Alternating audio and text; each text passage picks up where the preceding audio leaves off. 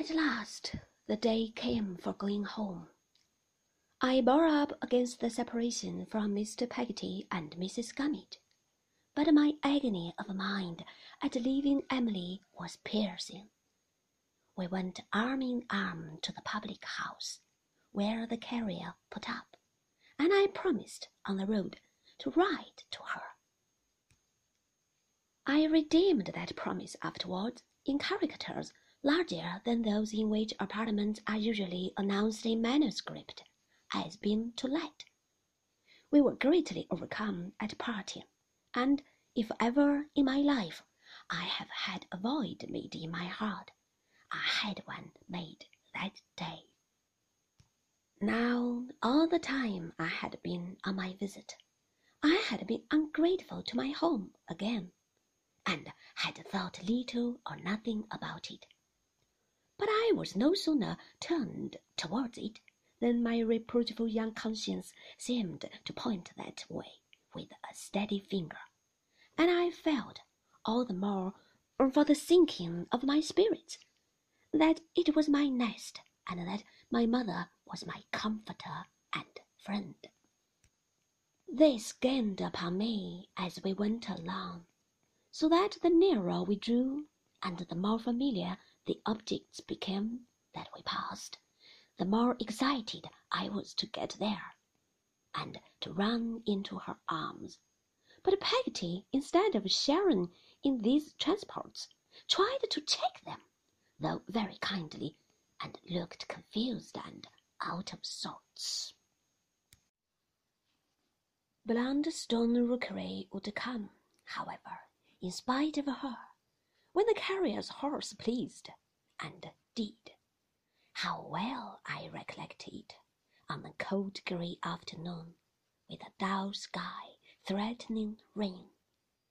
The door opened, and I looked, half laughing and half crying in my pleasant agitation, for my mother.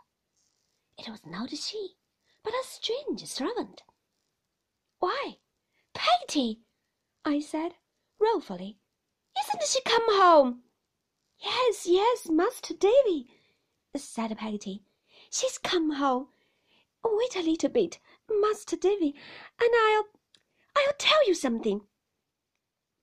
Between her agitation and her natural awkwardness in getting out of the cart, Peggotty was making a more extraordinary festoon of herself. But I felt too blank and strange to tell her so. When she had got down, she took me by the hand, led me, wandering, into the kitchen, and shut the door. Peggotty, said I, quite frightened, what's the matter? Nothing's the matter, bless you, Master Davy, dear, she answered, assuming an air of sprightliness. Something's the matter, I'm sure. Where's mamma? Where's mamma? Master Davy? repeated Peggotty. Yes, why hasn't she come out to the gate? And what have we come in here for? Oh, Peggotty! My eyes were full, and I felt as if I were going to tumble down. Bless the precious boy! cried Peggotty, taking hold of me. What is it? Speak! My pet. Not dead, too! Oh, she's not dead, Peggotty! Peggotty cried out, No!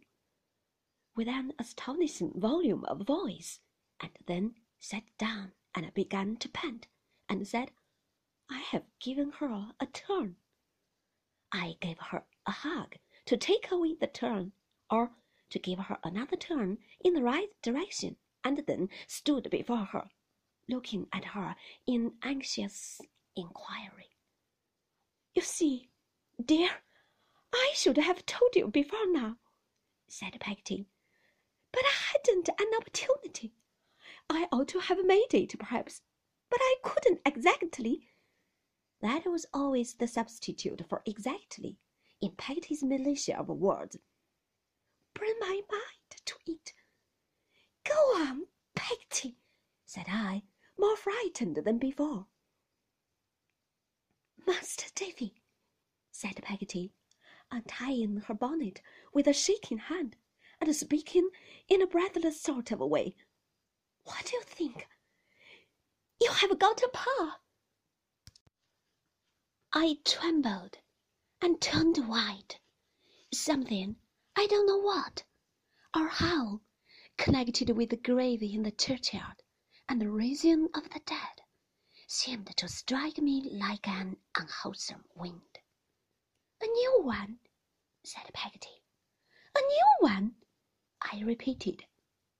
Peggotty gave a gasp, as if she were swallowing something that was very hard, and putting out her hand, said, Come and see him. I don't want to see him. And your mamma, said Peggotty. I ceased to draw back, and I went straight to the best parlour, where she left me. On one side of the fire sat my mother, on the other, Mr. Murdstone. My mother dropped her work and arose hurriedly but timidly, I thought. Now, Clara, my dear, said Mr. Murdstone, recollect. Control yourself. Always control yourself. Davy boy, eh? how do you do? I gave him my hand. After a moment of suspense, I went and kissed my mother. She kissed me, patted me gently on the shoulder, and sat down again to her work. I could not look at her. I could not look at him. I knew quite well that he was looking at us both, and I turned to the window and looked out there at some shrubs that were drooping their heads in the cold. As soon as I could creep away, I crept upstairs. My old dear bedroom was changed, and I was to lie a long way off. I rambled downstairs to find anything that was like itself, so altered it all seemed, and roamed into the yard. I very soon started back from there, for the empty dog kennel was filled up with a great dog, deep mouthed and black haired like him, and he was very angry at the sight of me and sprung out